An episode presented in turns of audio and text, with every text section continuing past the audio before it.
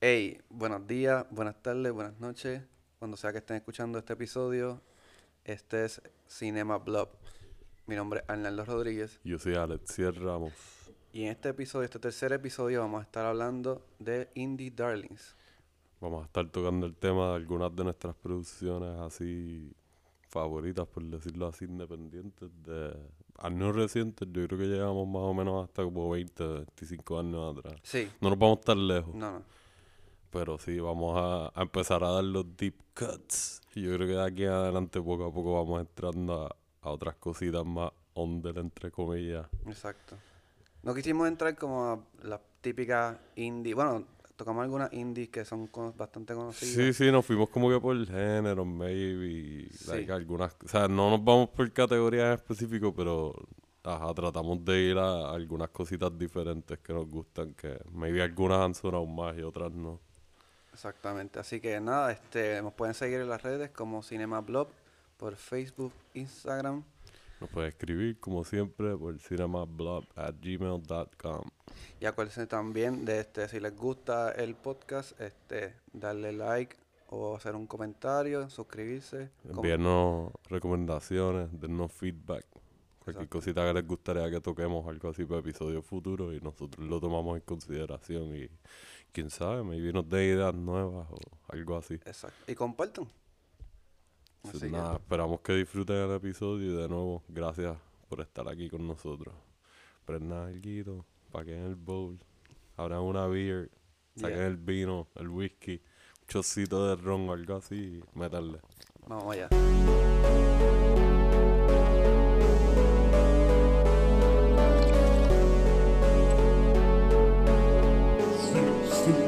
Cinema Blog.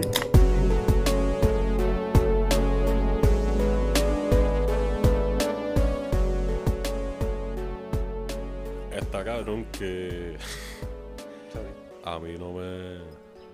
Al principio, la primera vez que yo fui a Fine Arts, Ajá. no, yo no quería ir porque era ¿Por ver una clase, o sea, una película que me, nos mandaron a ver de una clase que estaba cogiendo en la Yupi. Entonces esto fue cerca de 2007. Sí, yo creo que fue en mi segundo año de universidad y yo estaba aborrecido, entonces tenía sueño, como yo trabajaba en el casino ya para ese momento, Ah, tu- pues salía a madre, ajá, trasnochado. Y, y la película, la primera tanda, que era la más temprana, era como a las 4, 4 y pico, algo así. So, ya había pasado todo el día de Tú saliste clase. del turno. Salí del turno para ir a la universidad, trasnochado, para Qué entonces asco. después esperar un rato jangueando por la Yupi, nómada, entre el centro, los panas que trabajaran en biblioteca o algo, ir a verlos, ir para el 8, whatever. Y, y entonces después, pap, tirarme para la tanda con mi pana Andrés, que es un pana de crianza, shout out Andy. no estamos grabando, ¿verdad? No, sí. ¿Estamos grabando? Claro que sí. Ok, pues sí, shout out, Andrés. y pues, cuando vamos para, para Fine Arts, yo me quedé dormido. Ah, como la en Fine Arts se puede levantar la... En Fine Arts, ¿verdad? Se puede levantar, como que cada dos armrests se puede levantar uno, si no me equivoco. No me No sé si me estoy confundiendo de cine. O maybe es que... Ah, no, yo sé que las butacas de ellos son súper cómodas. Ellos tienen una mesita. Tienen una mesita que creo que tú la puedes mover para el carajo para atrás o te la puedes poner para comer. Yo no sé, en verdad. Yo lo que sé es que pues ese día fuimos a ver, nunca se me olvidó el nombre, eh, The Lives of Others. Ajá. Yo creo que es una película rusa. Y, y era por una clase de, de español. So, Ok. Yo estaba súper ya annoyed entre el sueño y todo. Y bla, bla, bla. A, a tener que estar en Fine Arts por primera vez en mi vida. Y, y like, una era película clase obligado. Como que me estaban forzando la cabeza ahí. Estaba como una Clockwork Courage con los ojos abiertos. ahí. Pero no, no pasó eso. Me quedé dormido. me quedé dormido como a los 15 o 20 minutos de la película empezar más o menos. Eh, lo poco que vi no me estaba engaging, pero estaba, estaba, estaba cansado, no estaba full ahí mi atención. Y mi pana Andrés la estaba viendo, pero yo creo que en una yo me levanté y él se había quedado pegado también. También. y yo piché y yo dije, ah, en verdad voy a coger el nap. Y me dormí, no la terminé de ver. Y nos levantamos ahí, si no me equivoco, o maybe yo me desperté más tarde que él, pero como que justo a tiempo casi para irnos. Como que ya están los créditos. Más o menos. Yo creo que estaba ya casi Acabándose. justo antes de que empezaran a salir los créditos. A mí me ha pasado eso con un pana, como cuando tú vas para el cine con un pana y los dos están como arrebatados, tienen un sueño cabrón. Ajá. Y yo creo que cada cual está pendiente a ver quién carajo se va a dormir primero. Y ese es el permiso para tú dormirte también. Para no Sí, ser, la verde, la verde para que, o sea, para no ser el único cabrón que, que se quedó dormido. para que no me juzguen por, por haber venido al cine a dormir y no prestarle atención a, a la película que me recomendaron o, Yo fui, o que me trajeron a ver. yo fui con mi pana Isael. Este, no lo voy a echar porque no me importa. No estés jodiendo, te quiero. Este, y fuimos para la perla. Ajá. Y estábamos bien arrebatados. Y dijimos, coño, vamos para el cine a ver Alice in Wonderland, cabrón. Ok. Y que eso fue cuando había salido. Y fuimos para allá, cabrón, compramos la 3D. Y nos quedamos pegados.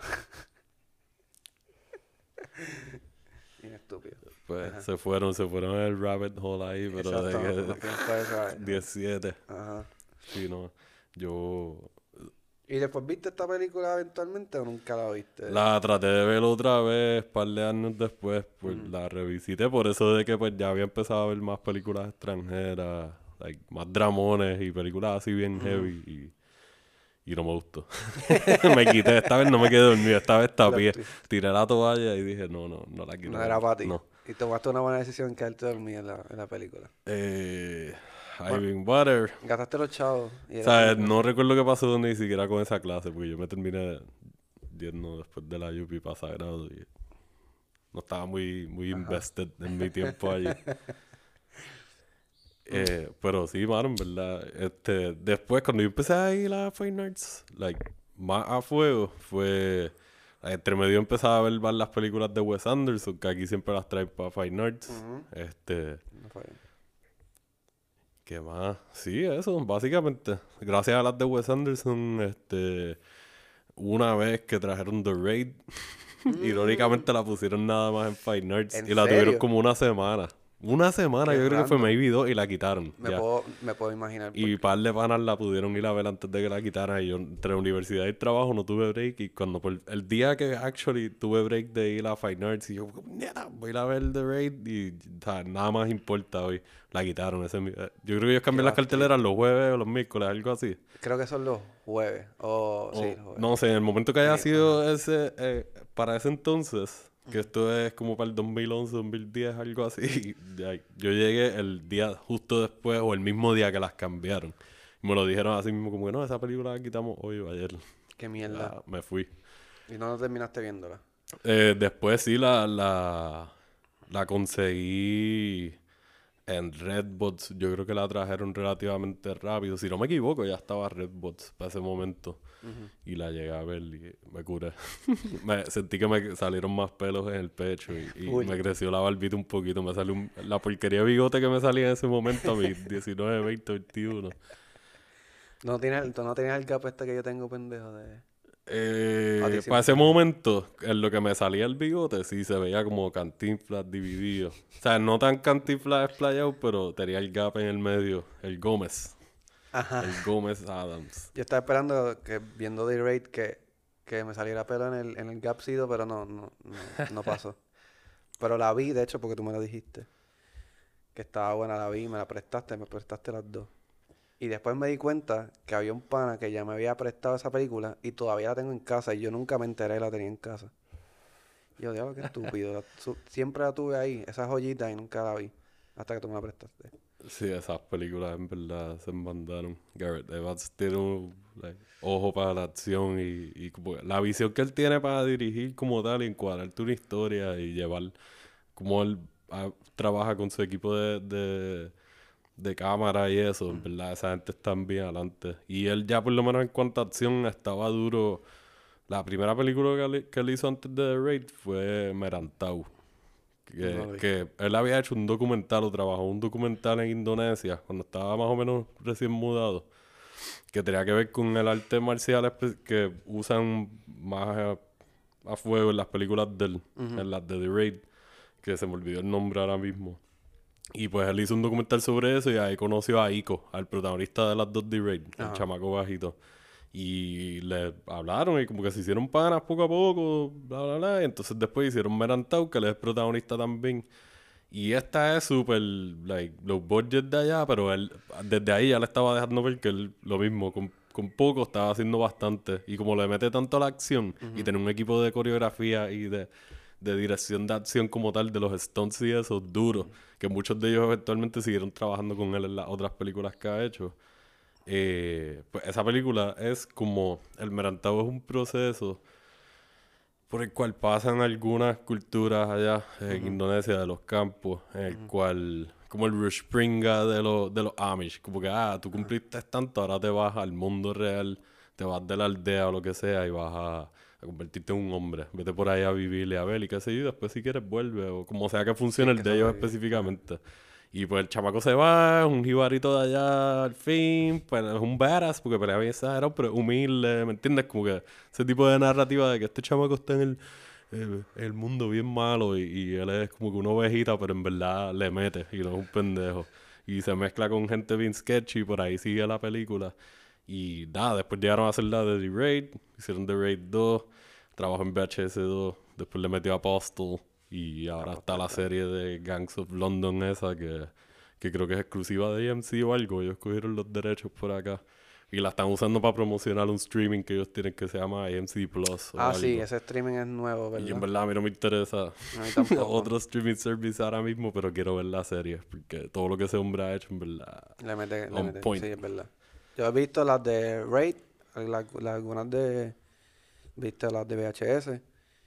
Y Apóstol. Apóstol está a otro nivel. Sí, esa película a mí me gustó. El viaje de, del horror folclórico y las cosas ocultas y como que un poquito de fantasía.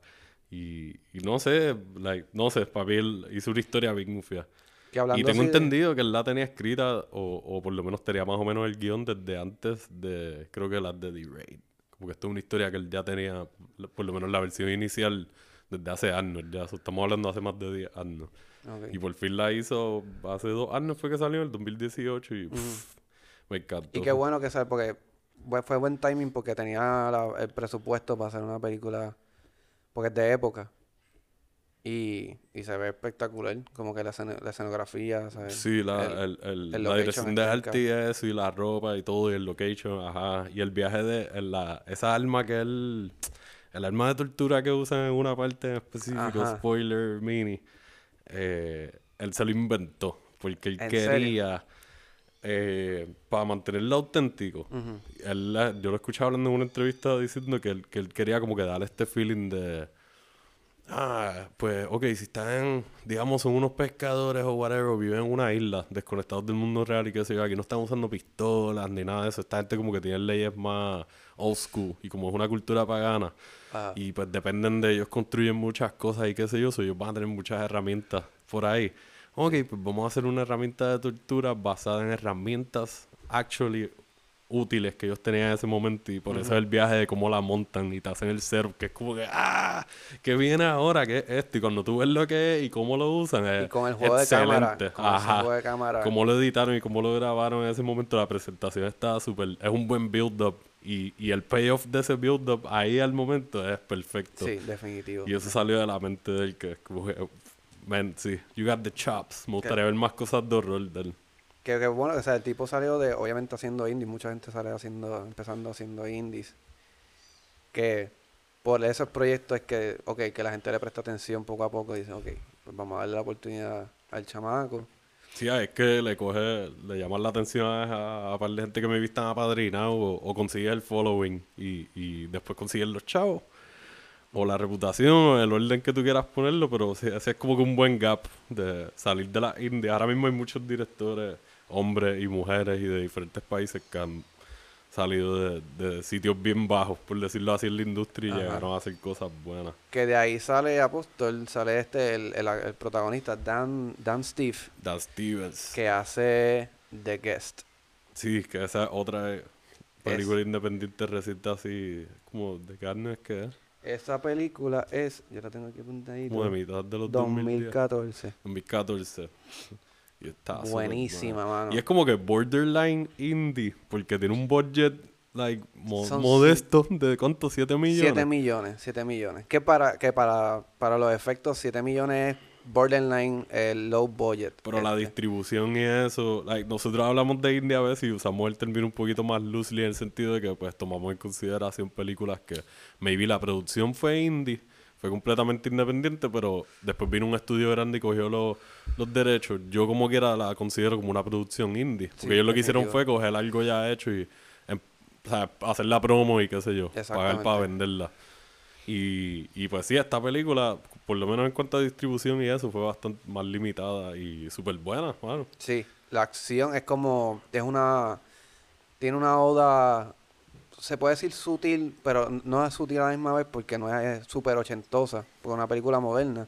Exacto, para Pero- el mo- en el momento en que sale y la historia se desenvuelve es la actualidad en Eh, ese momento. Exacto, pero la, la música es de, es ochentosa y está espectacular. Mucho synth pop, synth wave ahí, like creepy vibes. De momento parece que John Carpenter trabajó en el soundtrack o alguien súper fanático estuvo ahí. Steven Moore. se Steven llama Moore el pues, de verdad, seguí yo.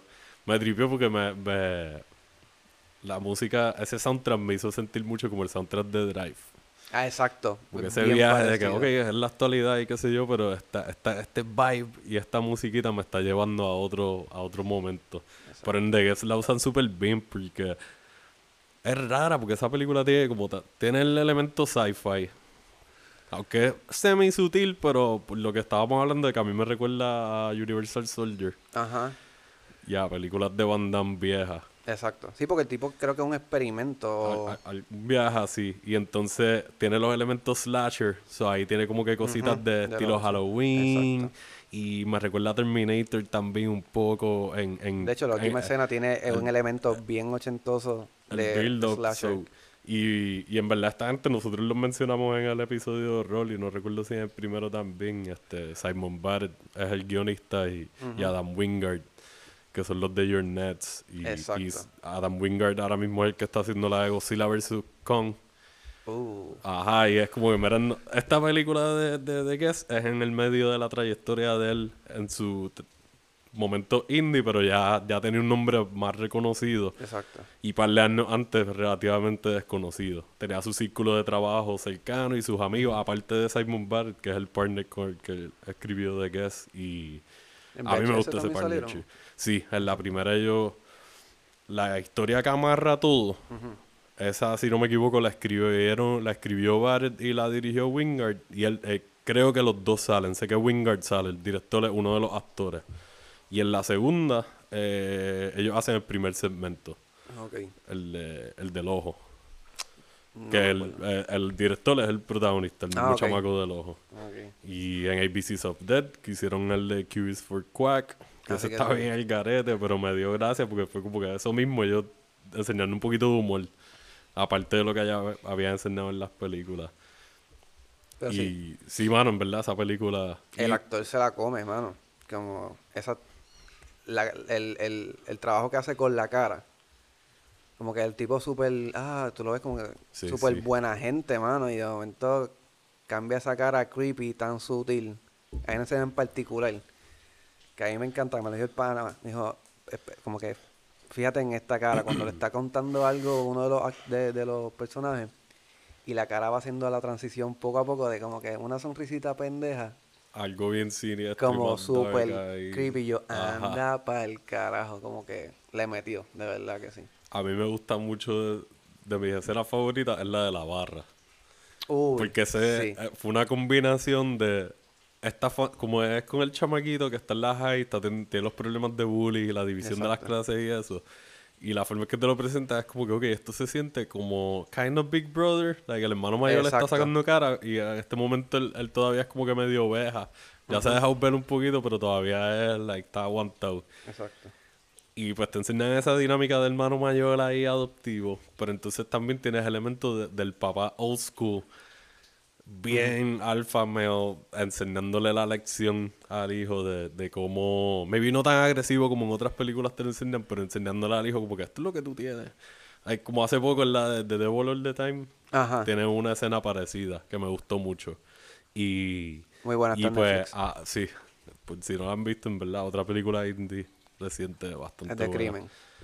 Eh, pues entonces, esa dinámica de hermano mayor más papá old school, más la forma en que él hace toda la interacción con los chamacos para enseñarle la lección al chamaquito, es como que.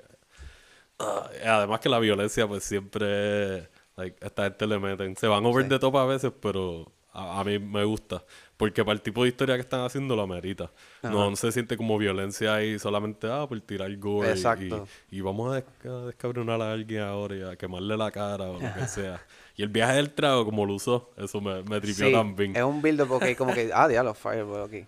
Pero, pero sí, este, y yo, en mis panas, soy bien conocido, les gusta ver películas conmigo porque yo sobre reacciono de sobremanera cuando veo cosas de horror, así cosas jumpscare o... ¿Y esa la viste en corillo? Esa la vi en Corillo, me la enseñó un pana, este Sebastián, que me gustaría traerle el podcast porque es una mente también así. Este, me la puso y hay una escena en particular que no quiero decir cuál es, que a mí me impactó tanto, cabrón, que yo me paré y me fui como, como puñeta, ¿qué es esto? Está muy buena, de verdad. Se la recomiendo. The Guest está en Netflix también. Lleva rato, de hecho yo la vi. Y yo creo que la quitaron un tiempito y la pusieron Ah, ¿de nuevo y la dejaron pegada. Porque yo la vi antier y dije, coño, déjame ver si está en Netflix todavía, que yo dudo, porque llevaba tanto tiempo, yo la vi hace un par de años, como más, como hace cinco años. Sí. Y yo, pues, como sabes que Netflix está Sí, últimamente esa, esa- quitando. esa película la pusieron bastante rápido en... Así de, de indie fue el release y todo eso que... va- salió cuando fue 2014 dijimos y, o Sí. 2015 y ya como al año, si no me equivoco, fue que yo la vi en Netflix. Y hay veces que las películas se tardan un poco más. Si no estuvieron en el cine porque pues le están sacando la vuelta en festivales o, o qué sé yo. Exacto. Pero yo quería hablar de una película que fue bastante mainstream después, pero se consideró indie, este, porque el protagonista creo que le creo que se, si no me equivoco, por lo que leí, le dieron mil pesos. Este fue Napoleon Dynamite. que está. No me extrañaría que, ¿cómo es que se llama él? John Heather, eh, John Que, Heather. la, que le hayan dado mil pesos y, y una caja de tater tots de las que usaron en la grabación le dijeron, mira, es más, todos los tater tots que tuvieras vienen incluidos porque por alguna razón compramos un canto del budget en papitas nada más para hacer la escena del bolsillo. Me encanta ese. que esa es de mis escenas de comedia súper estúpidas pero favoritas de toda la vida. Son los detallitos como ese, como que él poniéndose como que los, los ¿cómo, qué, ¿cómo se llama eso? Los tater tots. En el bolsillito, y él cierra el bolsillito y se limpia así como que, que estúpido. Y me gusta porque todos los personajes ahí son tan estúpidos. Hasta los que supone que sean populares. La estupidez se les refleja hasta en la cara. Todos se ven bastante... ¿Cómo es que se llama el tío? Uncle Rico haciendo el video ahí, tirando la bola de fútbol con el comb over bien exagerado, una peluquita. Y el hermano, yes. Y en el photoshoot, este, cuando pone el, el bracito así en, el, en la quija, qué clase de estúpido, ¿verdad? Pero me pareció una comedia bastante como bien refrescante para el momento en que la vi. Porque era súper nonsense, era gente bien... Pues est- estos nerds eh, fracasados, entre comillas, este, pues, que quieren como sobresalir de alguna manera. Sí, son unos personajes bien únicos. Pero eh, épico. No creo que haya hecho muchas cosas de ese tipo, pero ya son un personaje que va para la historia. Y la, la camisa Vote for Pedro. Sí. O sea, yo cuando estaba poniéndome a leer y a ver un par de cositas de nuevo y eso para este episodio, que tú me habías mencionado algo de Napoleon, me estaba pensando así, yo, contra, muchas de las películas independientes que yo recuerdo, o la mayoría, son más o menos de los 2000, eh, del 2000 en adelante. Ujú. Y yo creo que tiene que ver porque películas como Napoleon Dynamite salieron cuando nosotros estábamos ahí. Esa película es de qué año? 2003, 2004. De 2004. Entonces nosotros estamos en la high y pues, Exacto. ajá, aparte de esa película, poco a poco fueron saliendo otras peliculitas indie así. Este, ahorita estábamos hablando de cuál era Little Miss Sunshine, más o menos de ese tiempo. Exacto. Este, Que es muy no sé, ah, yo no sé si Art School Confidential de ese tiempo también, otra. ¿Tú has visto Garden State? No. Ah, man, esa- yo creo que esa es de mis películas así independientes favoritas de toda la vida. Y en parte es un poquito injusto, porque admito que soy. Me inclino un poco hacia la película porque soy fanático de Zach Braff por Scrubs. Ok. Yo vi a Scrubs, la vi completa y, ¿sabes? Gracias a uno de mis mejores amigos creciendo, él me la siguió recomendando ahí. Hasta que por fin le hice caso y la vi. Y fue de las mejores decisiones ever. Yo creo que esa fue la primera serie, aparte de, de Nip Tuck y maybe una que otra que yo había visto completa, completa, de que sentarme a verla completa y seguirla. Ah, mira, hay episodio nuevo todavía esta semana. Y pues gracias a ser fanático de Scrubs, cuando sale Garden State, para mí eso fue épico, porque, o sea, JD, tengo a Zach Braff aquí, el protagonista JD, él la, si no me equivoco, él la dirige y la escribe, y es el protagonista. Lo más probable trabaja como productor o algo así también. Se estaba haciendo un par de papeles. Y eso es lo, lo bueno, lo lindo de los indies es que... Tienes que asumir varios roles y de verdad quieres que las cosas salgan a veces como tú quieres que sean y que se afecte lo menos posible el resultado final. Tienes que estar ahí bien pendiente y mucha gente opta por eso mismo, ponerte muchas, como dicen, muchos caps de diferentes roles y, y hacer todo. Y ahí te conviertes en lo que decimos el Cuca Gómez. style. Exacto. Que eso rompe con unas cosas que me enseñaron en, en la universidad, como que, ah, esto, la- la- el cine es un trabajo en equipo, y definitivamente es un trabajo en equipo. O sea, Sí. tú no puedes hacer. Bueno, hay, hay varias excepciones, pero que dicen, ah, esto, como que tú no puedes estar haciendo diferentes cosas. Y, y películas como esta, porque la realidad es que mucha gente que quiere hacer cine no cuenta con, con un apoyo gigante de personas, o tienen que pasarse diferentes gorras para poder hacer su proyecto. Y no han salido, han salido muchos proyectos buenísimos. De eso, que eso rompe un poquito con ese estereotipo de que, ah, necesitas un montón de gente para hacer cine. No.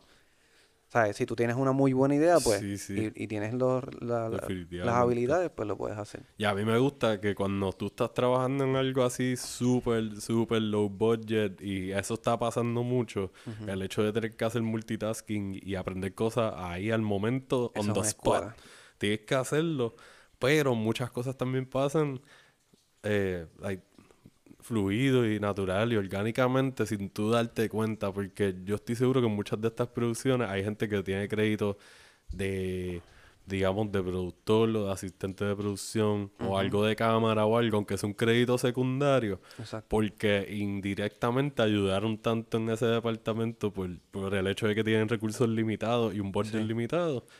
Y pues nada, estuvimos trabajando tanto durante la producción que me vi el director de fotografía venir y dice, espérate, pero tú eres el director, pero tú estuviste aquí conmigo para todo esto. So, yo creo que yo te puedo poner como que asistente de, de, qué sé yo, de, de fotografía o, algún crédito así por el, por el hecho de que pues, maybe te pueden pagar un poquito más o simplemente tienes el crédito para tu resumen porque estás Exacto. empezando a hacer cine.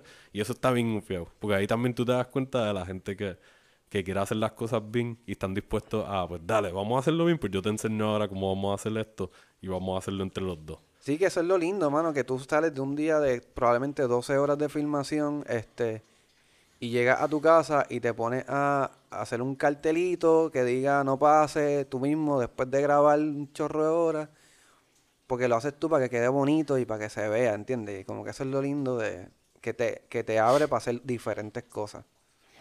Pues, pues este hombre le metió, para mí él representó, para hacer su debut, si no me equivoco. eh, fue una película que para mí es, es bien bonita y es raro porque es otra película que es como que tiene su tragedia, pero tiene sus momentos bien lindos y no es un coming of age como tal, pero sí es un punto de transición en donde hay el aspecto existencial y, y el viaje del luto por algo que tiene que ver con la historia. O sea, él está volviendo a su pueblo, de donde él creció y, Ajá. y él, él- él- él es un actor. Se supone que es un actor y pues está regresando a su pueblo y está bregando con el hecho de que mucha gente, ah, mira, sí, tú estás saliendo en esto y qué sé yo, y él lo que está es tratando de bregar con la situación que está resolviendo y a la Ajá. misma vez conectar poco a poco con la gente que él, que él conoce de antes y bregar con la relación bien complicada que tiene con su viejo. Y nada, como que tiene varios layers.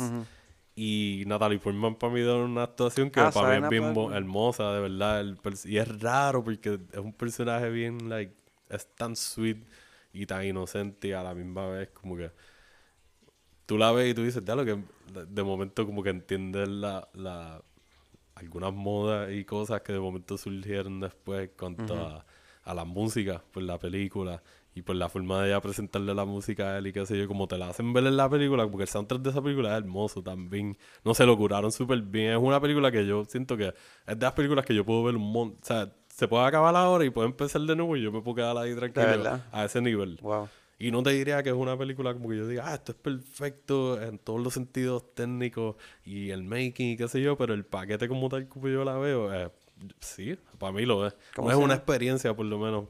¿Cómo se llama de nuevo la película? Garden State. Garden State. Eh, ¿Está en alguna plataforma? Eh, ahora mismo no estoy seguro. Yo la tengo por ahí, te la puedo prestar.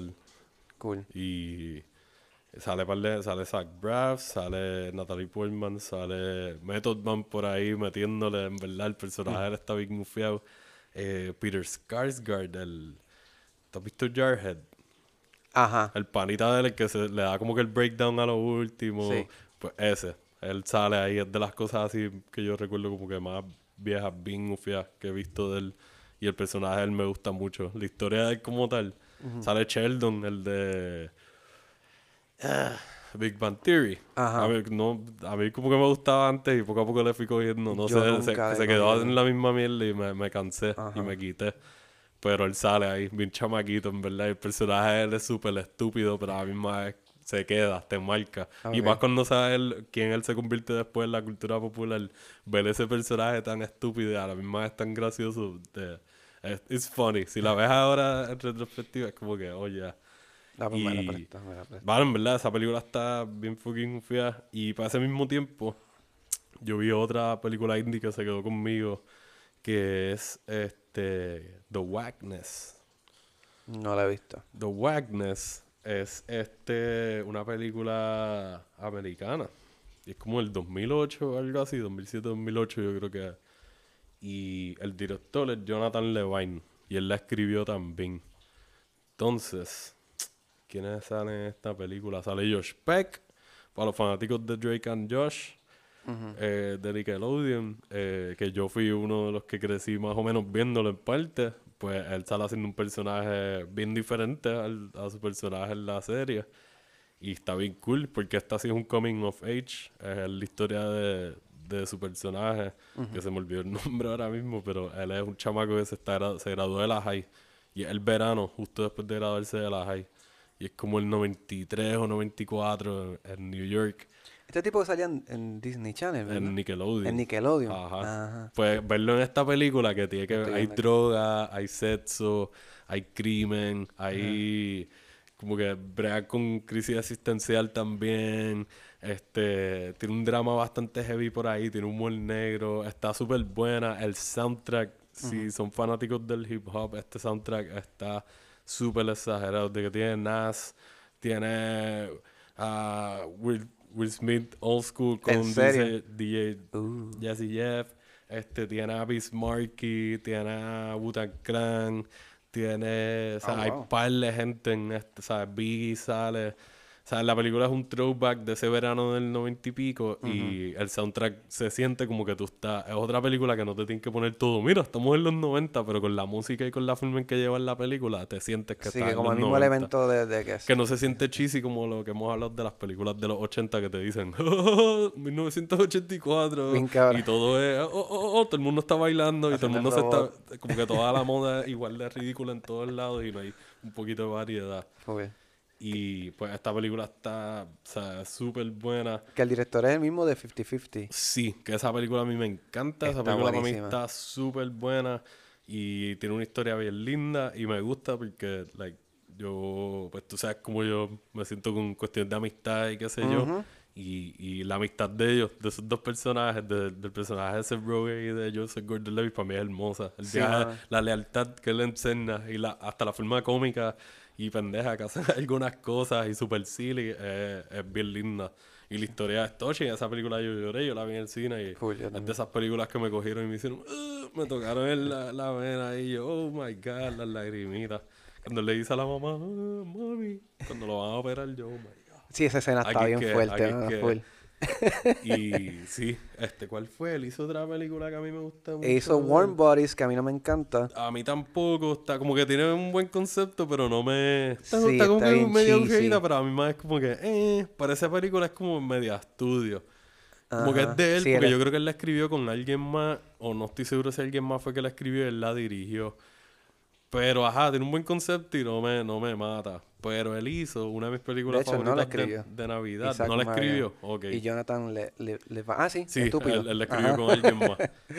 Exacto. Pues él hizo una de mis películas favoritas de Navidad, que es The Night Before. Ajá. Seth Rogen, Joseph Gordon-Levitt Sí, y... mano. Yo la vi en- ¿Cómo es que se llama este hombre? El Anthony Mackie. El Falcon. Y Que va a salir una, una película próximamente, no quiero, no quiero hablar mucho, pero tú me la, tú me la enseñaste y La se ve... Synchronic. Sí, que esa película es buenísima. Y Se es ve de estos dos directores indie también, de, de Benson y Moorhead, que en verdad... Estamos a la expectativa de que Yo salga. creo que ya este es el tercer episodio que hablábamos de ellos y lo más probable más adelante hablemos de ellos de nuevo porque en verdad tenemos Le que hablar por lo menos de algunos de los proyectos individualmente. Hay pa- que mamárselo porque es que Yo son creo que ellos se van a quedar con el canto y ellos también están demostrando cómo hacer las cosas con, con poquitos chavos y ellos mismos actuando y, y produciendo y escribiendo y, y- Y lo cool es que, que aprovechan que sa- saben hacer buenas producciones con poco dinero, que cuando tienen dinero saben en qué en qué invertir, en qué, saben qué, en qué parte de la producción deben invertir dinero que vaya acorde con la película, no usar un budget para algo que está cool ver, pero que no es necesario gastar tanto budget. so, eso es lo bueno de la gente que tiene esa disciplina de, de hacer producciones indie. Que él también hizo Longshot, que yo la vi los otros días. ¿no? Este- este- Esa no la he visto. Pero por, entre The Wackness, 50-50 The Night Before, con esa trilogía de, de él personalmente, yo a mí me encantan esas tres películas individualmente y más sabiendo que las tres las hizo él me pompea más todavía porque son tres historias que The Night Before yo creo que yo no sabía que él la había hecho. Cuando la vi, la vi como que, ah, mira, esta película era un Stoner Christmas movie, vamos. Ujú.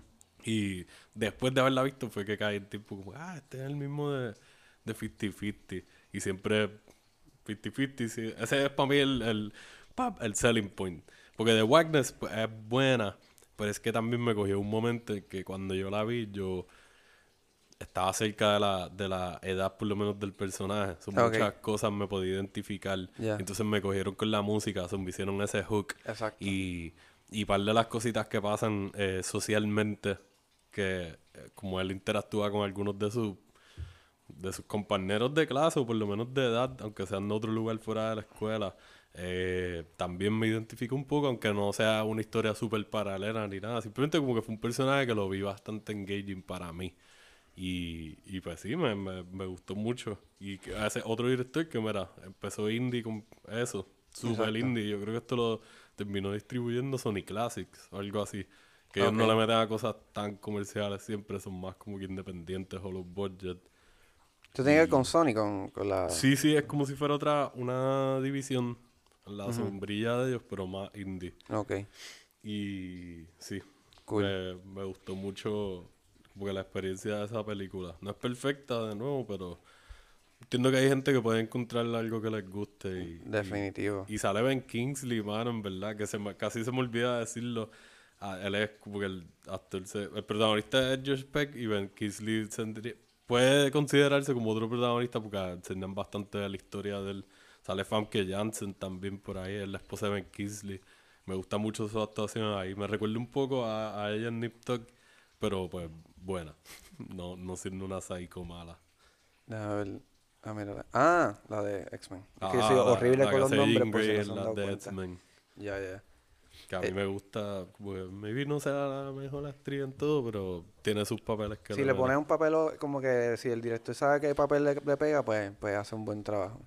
Exacto. Pues yo quería hablarte de esta película porque cuando estamos hablando del tema de indies, me vino esta película a la mente que no me acuerdo mucho de la película porque no la pude buscar. Ajá. Este, te la comenté ahorita, fue Robert. Ah, La, la goma asesina. O la Yes, llanta asesina la para los que sean asesina. de otro país. Porque tú sabes que no, ah, son internacionales. worldwide. Exacto, estúpido. pues Robert, a mí me voló la cabeza así que yo lo empecé a ver en el, en, me lo enseñó un panita de la, de la universidad y yo nunca había visto una película tan irreverente como esta, como, ¿qué, qué, qué premisa es esta? Una goma asesina. Y yo, ok, me apunto, vamos a verla. Y no, no me decepcionó, ¿viste? Puede que hay mucha gente que no le guste, pero a mí me encanta esa película. No sé, tú la viste, ¿verdad? Sí, sí, yo la vi y, y fue bien interesante la forma en que la vimos porque para ese tiempo estábamos trabajando un guion para una competencia, dos panas míos y yo.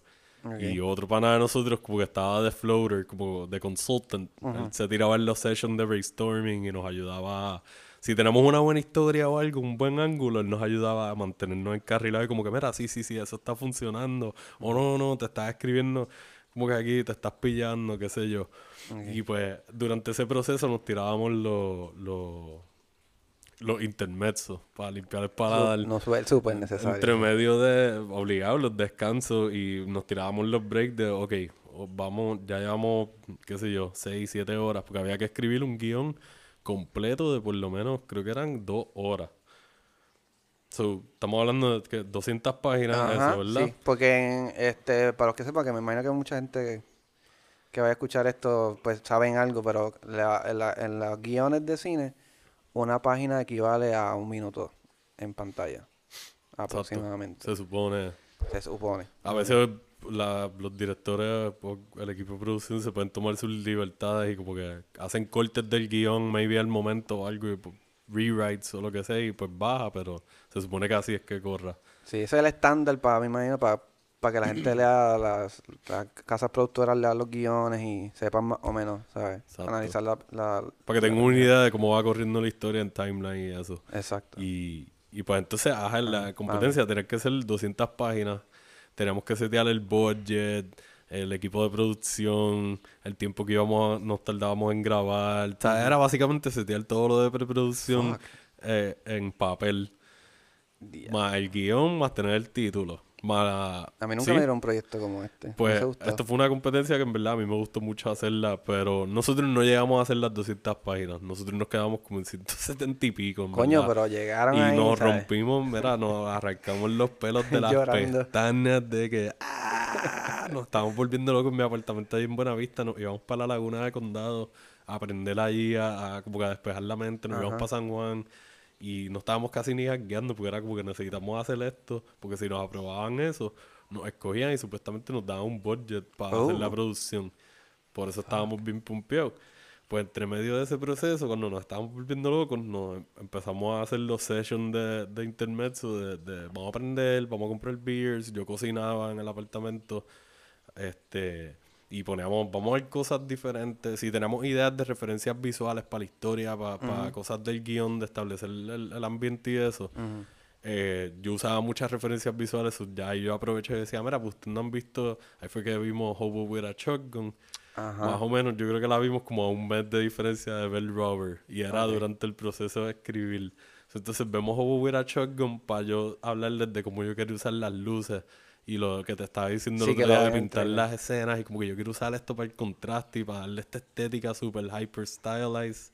De que yo creo que esto se sienta como un comic, grindhouse movie, video game hybrid, ochentoso, noventoso, pero con la calidad de ahora, low budget. Viene. no estoy pidiendo mucho. Cuando empezamos. Y pues cuando me, acordé de Hobo con luces de referencia, la vimos y como al mes, el otro pana. Ajá viene y dice, diablo, usted, estábamos pensando en otro ángulo de, un viaje de la historia. Y él dice, mira, sí, nosotros queríamos hacer unas tomas de esta forma y de esta forma. Y me dijeron de esta película. Y yo vi parte del trailer o whatever. Y tienen unas tomas que se parecen a lo que estamos hablando. So podemos verla. Y de, ver refrescamos. Y cuando vemos Robert, esto fue de que eh, amén, este es el para cáncer perfecto, de que esto no tiene que ver nada con lo que nosotros queríamos hacer cuando la vimos, pero, vamos a fue, fue, como que si esta gente hicieron esto funcionar, nosotros podemos hacer la historia de nosotros funcionar. Y funciona, ¿de qué manera? ¿Sabes? Cuando tú, tu actor principal es, un objeto inmueble, o bueno, se mueve, pero por no por... O sea, un objeto que normalmente no es animado ni nada. Exacto. pero en este caso sí lo... Y de hecho tiene poderes... Eh, ¿Cómo es? Telequinesis. Telequinesis o algo así sí, no sé. Se Eh, mueve, se mueve la goma y explota sí, cabeza. es como que puede, empieza a vibrar y hace un ruido como de ¿Cómo se goma flapping y explota las cabezas y pájaros. Es como que un viaje. Esta película es, es, yo no sé, súper surreal y fantasiosa y, y horror bien bizarro, pero a la misma vez Te da mucha like, risa. me llegó un momento súper bueno y fue un momento en el cual había muchas películas. Para ese tiempo la de VHS y un par de películas más estaban de esa cepa, estaban empezando a salir por ahí. Y sí, mano, Que fue una experiencia súper random. La que vi hace bien... Ah, espérate, que quería hablarte de una que yo no sé si es indie, que es Black Dynamite. Black Dynamite, obligado. Dynamite, Dynamite. Sí, el, el exploitation de que sale Michael J. White. ¿Has visto los muñequitos? No, no la he visto. Los Salen en, en, en- Estuvieron en, en Adult Swim, ¿verdad? sí. Sí. Que me sale... A mí me da risa porque... Yo no sabía esto, no me contaron que hay en escenas que de momento sale el micrófono, el boom. Sí, porque le hicieron a propósito como si fuera una de estas exacto. películas viejas así. Y lo hacen tan bien que parece actually una película vieja. Pero te das cuenta por... ¿Sabes? Porque sabes, porque conoces a Michael J. White de las películas que él ha hecho ahora. Y es como que esta película es reciente, este tipo no es tan viejo. Y es bien graciosa, la acción está bufiada. Es como que es, es entretenida. es- Sí. Y que hablando de eso, que está cool que, que sea indie, porque de cierta manera es como... Se puede decir que no es metacine, un carajo. Bueno, por el, el elemento del micrófono, ¿eso hace metacine? Más o menos, porque ellos saben que están haciendo... Ellos están haciendo como una... Es como si fuera una sátira. Exacto. So, yeah. Pues me gusta el hecho de que es una película indie y que se nota como, o- obviamente lo hacen por joder, pero el struggle de, mira, pues a veces sale el micrófono, Y esa Y fue te- la única toma que tuvimos. Esa fue la mejor toma, increíble. tuvimos que bregar con lo que hay. O el editor me era un loco y, y esa fue la toma que puse y dijo, ah, esta es la que hay, olvídate. Ok, pues se jodió. Vea, coño, me gustaría buscarla, revisitarla de nuevo, porque, no sé, me acordé de eso ahorita. Y, y me, me dio mucha risa, me dio mucha risa. No sé si tú has visto otra una película reciente o algo así. Yo, sí, mano, reciente hay un, un chamaco que se llama Jeremy Saulnier. Saulnier. Sound here. Y este chamaco es de los Estados Unidos, no recuerdo de qué parte es. Pero él ha hecho un par de películas indie buenas. Él hizo una como para el 2008, 2007 que se llama Murder Party. Que en verdad es una caca. no puedo hablar claro, es una caca. lo como película es una caca. Pero es una película que se nota que le está empezando a, a encontrar y a pulir su craft poco a poco. Ajá. Porque, o sea, la película es bien random. Es de un chamaco que es como un loner y es bien solitario. Parece que es medio antisocial o medio eh, like, introvertido. Y pues es Halloween.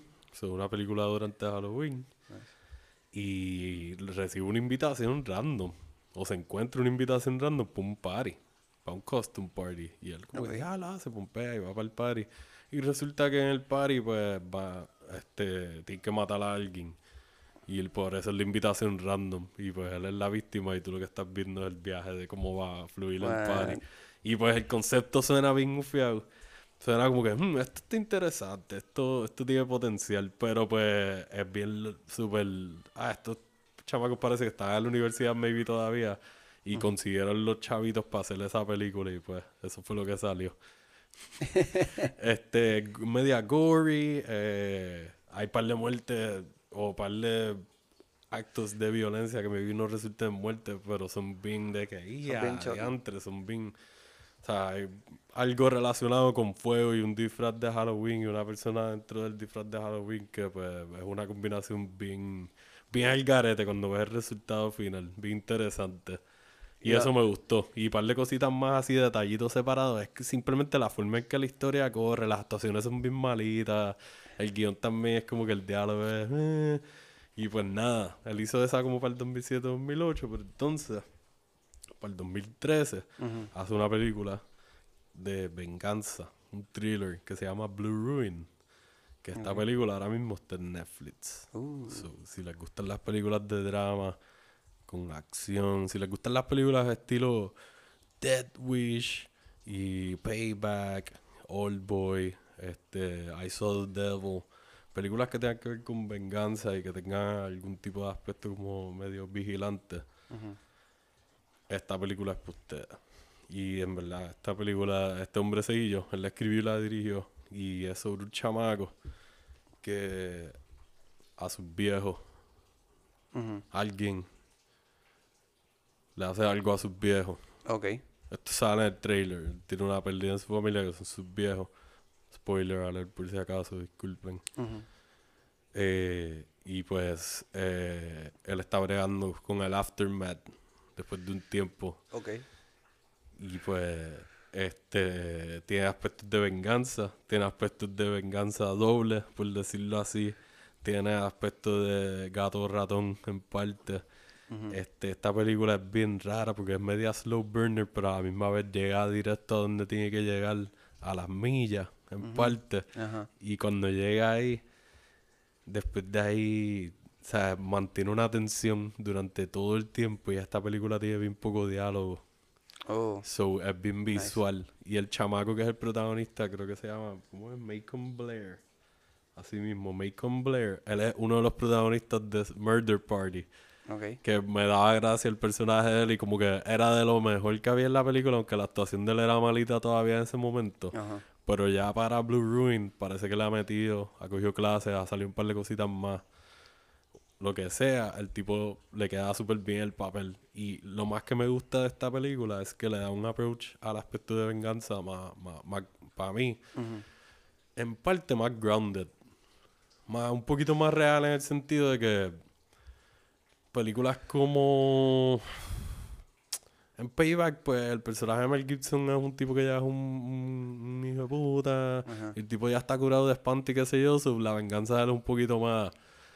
Como que ya es metódica y qué sé yo. Y él tiene un plan y está haciendo lo que está haciendo, pero ya él está preparado para eso. Exacto. En ciertos aspectos ya él está ready para hacer eso. No es una persona normal cayendo en esa situación. En sí Old que- Boy tienes el proceso de transición de que la locura está siendo implantada mientras él está encerrado y él tiene 15 fucking años creo que es para desarrollar el, el, el plan supuesto que él está pensando que está haciendo lo que sea. Y, y pues en esta película te tiran un poco más... Hmm, un tipo, Que eso es un detalle bien. una venganza normal. sí. Vamos a ver cómo es... Se siente hasta como una fantasía de que tú pensando... ¿Qué pasa si ¿Cómo- yo.? Exacto. ¿Cómo yo estaría? Y tú siendo realista, yo la cagaría en esto, lo más probable me pasaría a esto, porque yo soy más, corro más, ¿me entiendes? Y ese approach que le da al Vengeance Story me encantó. Y esa película estuvo sonando por ahí, pero es una producción independiente. O sea, el budget fueron como 400 y pico mil pesos algo así, no llega a medio millón. Ujú. Y está, para mí está súper bien hecha y me gusta que él empezó a demostrar en esta película Ajá. que a él le gusta usar like, eh, el ambiente, la, la, la naturaleza. A él le gusta grabar mucho árboles de donde él esté. En donde sea que esté pasando la historia. ajá. Landscape. Y no solamente landscape, cosas más íntimas. Como que Ok. tomas más como estilo... Me vino como de Lighthouse, porque de Lighthouse es bien chiquito todo Exacto. lo que estás viendo, pero no sé, es bien, se siente íntimo aunque estás afuera. Exacto. Y, y hay mucho verde y qué sé yo. Y este hombre en verdad representó con esa película. Y tú piensas en las otras películas que él ha hecho. Después de ahí él hizo en el 2015 salió eh, Green Room.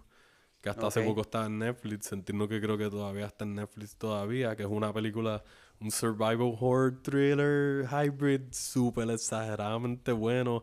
Hyper violent. De que la violencia está... Papi, si les gusta la sangre y ver gore en una película que no necesariamente se sienta como una película de horror, pero técnicamente es como si fuera una película de horror, eh, esta película, no sé si tú la has visto. No, no lo he visto. Esa es una de... eh, Fue la última película, si no me equivoco, que salió, una de las últimas de Anton Yelkin, el chamaco que se murió, el que salía en las de Star Trek. Ajá. Chamaquito que la guagua lo... Ah, sí, mano, qué en bad verdad fue un bad trip. Que sale en Alpha Dog, ¿verdad? Exacto, ese mismo chamaco. Muy Pues, bueno, él es uno de los protagonistas, sale...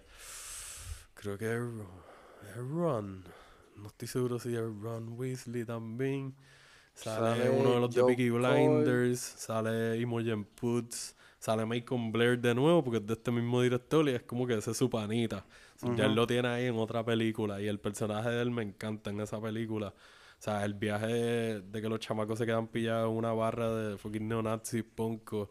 Y Ah, tú me que- habías contado Esta película esta. está bien exagerada. Si les gustan las películas así, como que de crimen y drama heavy, pero como que más inclinada hacia el lado de crimen y como que el rootfulness y, y gente al garete que están dispuestas a hacer lo que sea porque las cosas les salgan a su manera.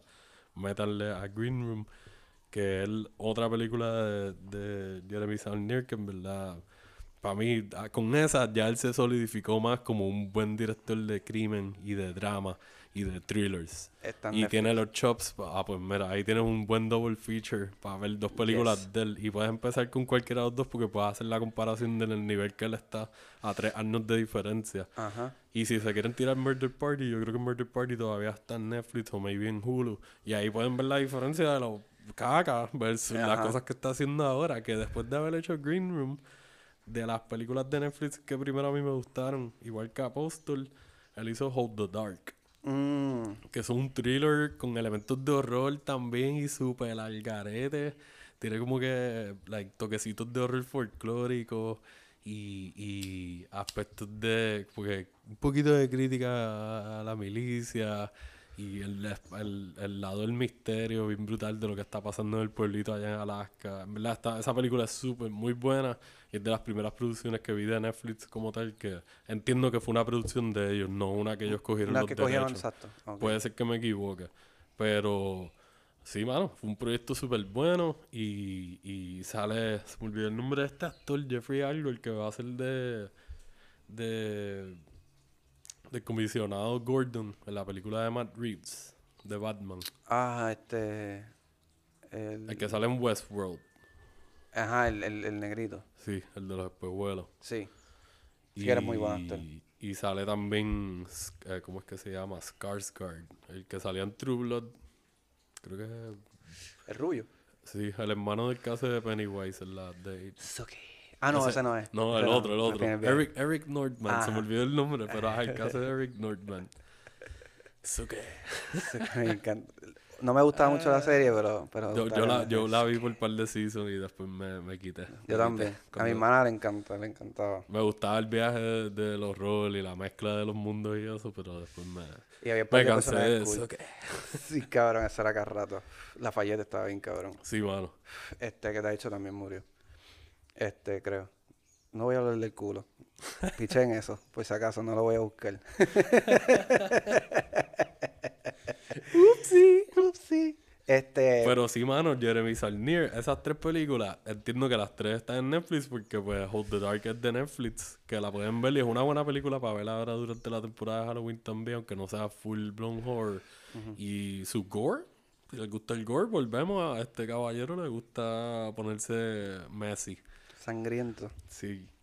Este, que tú mencionaste mm, The Lighthouse, que obviamente no es una película indie. Sí, es una película independiente. Sí, ¿verdad? Una Yo película creo que el budget no fue tan alto y, y eso no tuvo un major release. Y eh, Pero que viene de A24, este- que es otra película de ellos que, que ajá, sabes que ellos se dedican a, a Apoyar. recoger el catálogo de películas raras y, proyectos así bien interesantes. Pero que viene o por de lo este- menos, like, diferentes. Ujú. Creo que viene este director que ya hizo The, The Vivish. Which- Este, que ya tiene un bagaje, pero, pero que exacto, cae todavía en el renglón de independiente. Que ya hay como que esta, esta línea que se separa, que como que no solamente indie es como super low budget y qué sé yo, también son películas que no vienen de una casa productora bien grande, aunque A24 por lo que estamos hablando, sí, que después vamos a hablar eventualmente de A24 Yes. que nos encanta, tiene mucho, mucho repertorio y quería hablar de esta película que la vi hace poco, que creo que tú me dijiste para que la viera, es Swiss Army Man, Sí, sí. que es La película muy- es, es súper rara. eh, Ajá, es bizarre. Es como una- weird, es una es película bien que explora la mente humana en como una situación de, pues, de sobrevivencia y que, que esa es tu alma para tratar de sobrevivir mayormente, que la premisa es que él está varado en una isla, no sé si varado se dice, si está correctamente dicho, pero está en una isla y está a punto de, de- de suicidarse o whatever, y se encuentra con este cuerpo que es protagonizado por el de Harry Potter. Daniel Radcliffe. Ajá. Y pues, y comienza a, a- a- como que se da cuenta supuestamente que el muerto está vivo. O empieza a conversar con el muerto. Y empieza a desarrollar esta amistad y hacer, y buscar la manera de salir de ese boquete. Y el, el, el trayecto es uno bien bizarro. Como se llama Swiss Army Man porque el muerto hace muchas cosas. No quiero hablar mucho detalle de lo que hace, pero puedo decir una Digamos que es multifacético. que es que usa, se monta ahí y usa el, el, el muerto como un jet ski y de la propulsión son peos. Pero nada, como que cositas así. Y es- eh, pero es una, una película hermosa. La fotografía está bien bonita. Como que dentro de lo bizarro es, es, es bien linda. Es una historia sí. de A, amistad. a mí me tripea tanto. O sea, ese es Paul Dano, el otro chamaco, ¿verdad? Ujú. Si no me equivoco. Sí. Paul Dano, entonces. Me, Paul Dano, pues ya él, él está curado de espanto con películas así raras y películas independientes. Y películas que sean dramones, ¿sabes? Él ha trabajado hasta con Paul The Thomas. Anderson. Ajá, y es como que seguilla. Y este, con, ¿cómo es que se llama? De, Denis Villeneuve. el de, el de Sicario. Y Ajá. ya entre la de Blade Runner 2049. Y entonces, ajá, el trabajo con Paul Dano en, en, ¿cómo es que se llama la película? Prisoners. Ajá. Con, con Hugh Jackman. Esa película está bien exagerada. Yo la primera película que vi de él fue este, The Girl Next Door. Esa es la primera vez De que yo Paul vi. Dano. sí, él, él es uno de los panitas, ¿verdad? Exacto, exacto. Sí, sí. Pero ajá, él está curado de espanto. Él ha trabajado con un par de directores. Y es muy buen está actor. buena, Y él es súper buen actor. Él va a ser el Riddler ahora en la de Matt Reeves. Yeah. So, yo estoy pompeado para eso. Fuck y, y pues sí, mano. Esa película es eso mismo. Es bien bizarra. Es rara. Se ve hermosa. porque La todo- música. La música está súper cool. Es bien... La primera vez yo la tuve que poner dos veces. La primera vez con la música me fui día 7. ¿De Y verdad? después de trabajar y qué sé yo, me di un barnito. Ah, me tiré ahí, la puse. Pa. Dead. Yo me convertí en el Swiss Army Man on the couch. Dead, inútil. Yo no me estaba, yo no estaba haciendo nada. Después la segunda vez pues, la pude ver bien y me gusta terminarla completa. Y sale la chamaca de Scott Pilgrim, este, ¿verdad? Scott Pilgrim Wow. versus The World, la, la jeva, la, la, la novia de él, eh, ella es la, la tipa con el que él está, que le gusta, no sé si te acuerdas. Ramona. Ah, Ramona, sale ahí Me también. olvidó cómo se llama. Mary Elizabeth Winstead o algo así. Yo creo, Creo que o sea, sí. No sé, se me olvidó. Este, pero es muy buena, de verdad, está en Netflix, se la recomendamos, es bien bizarra, so esperen algo que como que no se encierren en la cajita por los que no la han visto, como que Sí, si quieren ver una historia diferente y ver una, vivir una experiencia de cine como que es random y que te va a poner a pensar en otras cosas y te va a poner, vas a pensar muchas veces como que, ¿qué yo estoy viendo ahora mismo? Pero Exacto. es que te, como que te cautiva, es parte de la historia y te jala a seguir viendo la película. Si de verdad te envuelve. O sea, no, no es para... Yo estoy seguro que va a haber gente que la va a decir, esta gente está bien volado o algo cuando vieron esta película, pues esta película es una mierda y después se hecho, entiende, se Los entiende. directores no, no es que no tienen tanta eh, experiencia haciendo largometrajes, tienen muchos, eh, dos o tres indie, pero se habían, este, como que el fuerte de ellos eran hacer videos musicales.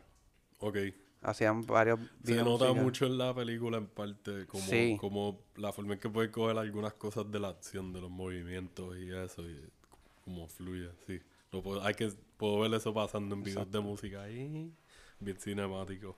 Está muy buena. Pues, a mí, de las más recientes así, hay, o sea, hay un montón y qué sé yo, porque siguen saliendo películas independientes y o sea, específicamente en películas de horror uno sigue viendo películas independientes por ahí para abajo y los budgets y más de, o sea, ahora hay de todo el mundo, o sea, hay más todavía. Pero viejitas así, por lo menos más tirando para los 90. Ahorita te estaba hablando de esto, de las películas de Nicholas Winding Ref- Refn, el director de Drive y de Neon Demon, Only God Forgives. Este Bronson, que fue una de las últimas así indie indie que él hizo, que está Esa me voló la exagerada, sí. Que mucha gente la comparan como si fuera una Clockwork Orange. Sale- pa- más moderna, Ajá. como un tributo a Kubrick, que en verdad yo puedo verlo. Ah, sí, ese fue el primer review que yo leí de esa película y yo dije, yo tuve que ver esto. Y la compré sin, sin haberla visto, viendo el De verdad. nada más. Es que la portada nada más ajá. está súper llamativa. La transformación de Tom Hardy De de Tom convertirse como que se parece bien brutal al tipo de- del personaje que le está portraying, que es una persona de vida real. Y la historia es bien rara, es bien bizarra también en ciertos aspectos, pero me gusta la- el tipo de locura que te enseñan. Sí. Y cómo te enseñan que funciona la mente de este tipo que le encanta la violencia. Y, y sí, le gusta, se la disfruta. Como que a mí siempre me tripeaba cuando le enseñaban ready, ready, calentando. Calentando, pa, pa. Y la parte, yo creo que una parte se embarra hasta caca. Para que los guardias cuando lo vayan a tocar. Y también se unta como un aceite o algo. Ajá. El tipo es como que para todas las peleas él está ready. Él la estaba y Tom. Hardy, en verdad, para mí es de las mejores actuaciones que le ha dado. ¿Son de los me primeros proyectos de él? No creo que son de los primeros proyectos de él, no pero... es de los primeros, ya él estaba, ese es como del 2008 o algo así, y ya él llevaba actuando como desde finales de los 90 o algo. No era un veterano ahí super pro, pero ya llevaba un rato. Y esa me gustó mucho, pero antes de que este hombre llegara a hacer esa, hizo la trilogía que te estaba diciendo, que era la de Pusher. Que pues la primera fue en 96, entonces si no me equivoco la segunda fue como en el 2003-2004 y la tercera fue como en el 2006, justo antes de Bronson. Y esta trilogía es otra cosa, o sea, aquí te cogen, adelante te están enseñando, son de Dinamarca, so, son películas independientes y no son americanas ni, ni son como Bronson, Bronson yo creo que es maybe una coproducción, no estoy seguro ahora mismo. Pero estas tres por lo menos son completamente hechas producciones de Dinamarca. Ok. Y- Él es de ahí el director, ¿verdad? Sí, él es de Dinamarca. Y pues te meten en el mundo, de, de- como que en el bajo mundo. Ah, y sabes, yo crecí viendo las películas de Guy Ritchie también. O sea, a mí me gusta Snatch y Lock, Stock and Two Smoking Barrels, que es otra película independiente de crimen europea. On Point, si no la han visto, se la recomiendo. Del director de, para los fanáticos más recientes del Aladino live action. Las películas de Robert Downey Jr. de, de Sherlock Holmes son de él también. Ok. Eh, rock and Roll es de él, Revolver. eh, ha hecho un par de películas, ha tenido un par de películas más caquitas y tiene muchas películas que me gustan. Pero son más las buenas que... que- Es- para mí sí. Exacto, todo subjetivo, Ah, pero donde Y las pues- disfrutamos un montón. Pues estas de Nicolas Winding Refn me recuerdan a esas películas, pero vienen desde antes, porque salió en el 96 la primera. Y es este viaje de meterte en el bajo mundo y, y pues como en películas como en Pulp Fiction y otras, meterte en la vida cotidiana de, de, de personajes bien... Del bajo mundo. Sí, personajes bien cuestionables, bien Exacto. figuras bien Esa es que tú palabra. dices, "Mm, yo no sé, yo no sé. Y mano, en verdad, yo sé que todos hemos tenido maybe amistades o conocidos o algo que sean medio sketchy, pero pues ya estas películas tú ves personas, hay criminales más, más a fuego. Ujú. Y pues este hombre te da esa fórmula, pero entonces él te la pone de una forma tan...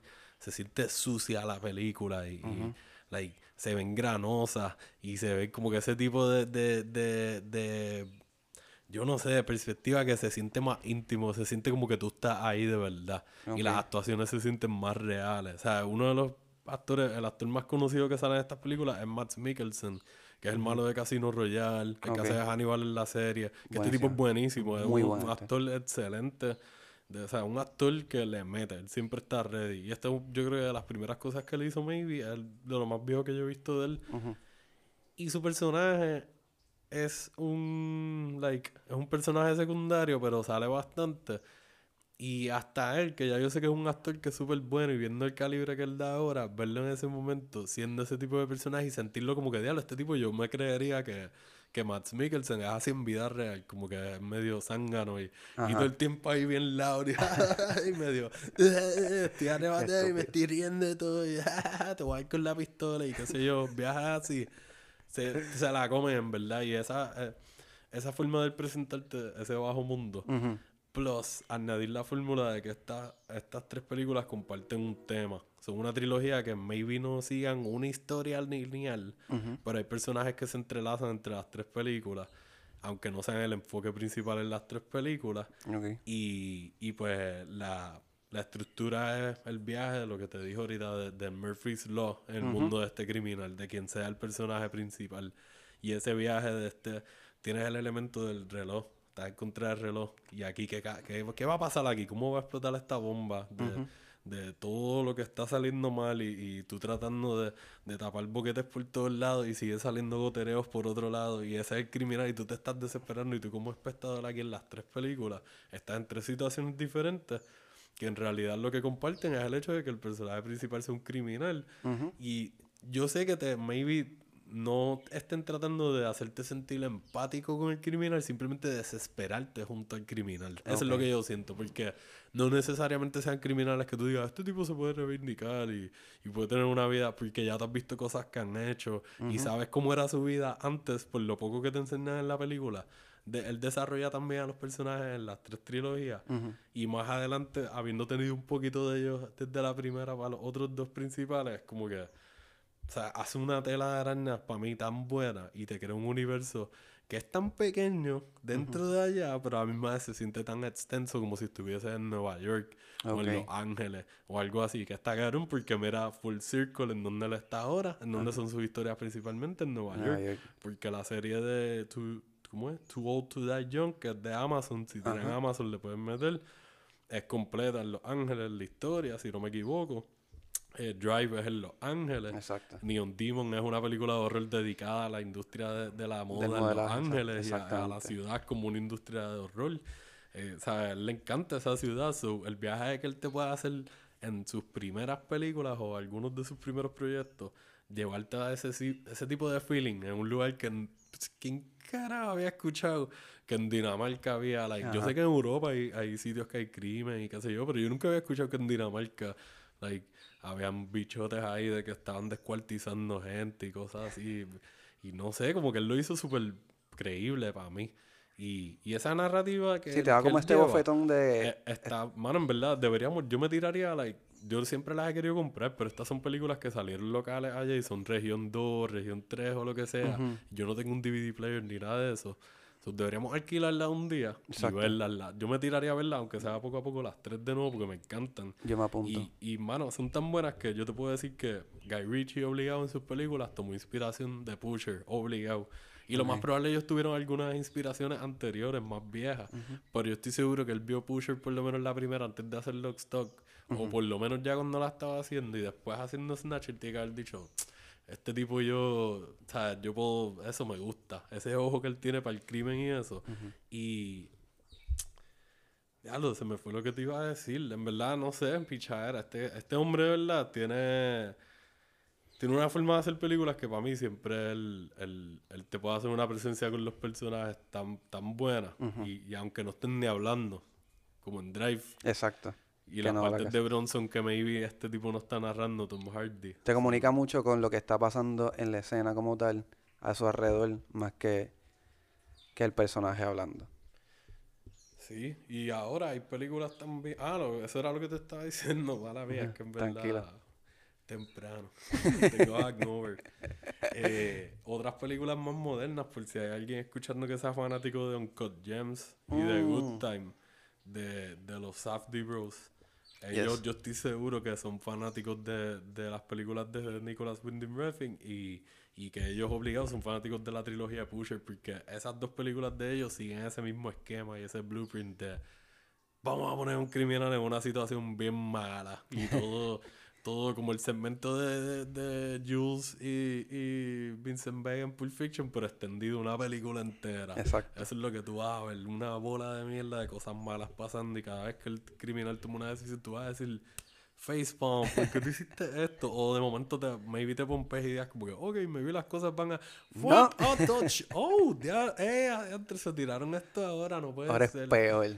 Y pues yo estoy seguro que los Safdie, que en verdad me gustaron esas dos películas, me gustó más Good Time. ¿De verdad? Me gusta el production value de Uncut Gems. Yo me disfruté más eh, Es que en Good Time me gustó más el personaje de... Aunque yo no siento que tengo que engage y sentirme súper identificado con ellos. Simplemente me gustó más el personaje de Robert Pattinson porque lo sentí más como un tipo normal. Y este tipo es como que, ah, este jodido mamabicho, like, no me importa lo que le pase. El personaje de Dan Sandler es como que este tipo es una... Se lo merece. Por lo menos este otro estaba tratando de ayudar un poquito al hermano, que era medio estúpido también. Fíjate, yo como quiera me, me identifiqué con el personaje de Dan Sandler. Yo quería que... Como que me daba tanta pena. A mí no me daba pena porque era un, era un truquero. Sí, es un Estaba truquero de mierda, hacer pero es trucos todo como el tiempo. ¿Y qué pasa? Hasta siguió truqueando hasta que de momento Se se convirtió en un pulpo de nuevo tratando de taparte los boquetes y pues se jodió. Sí.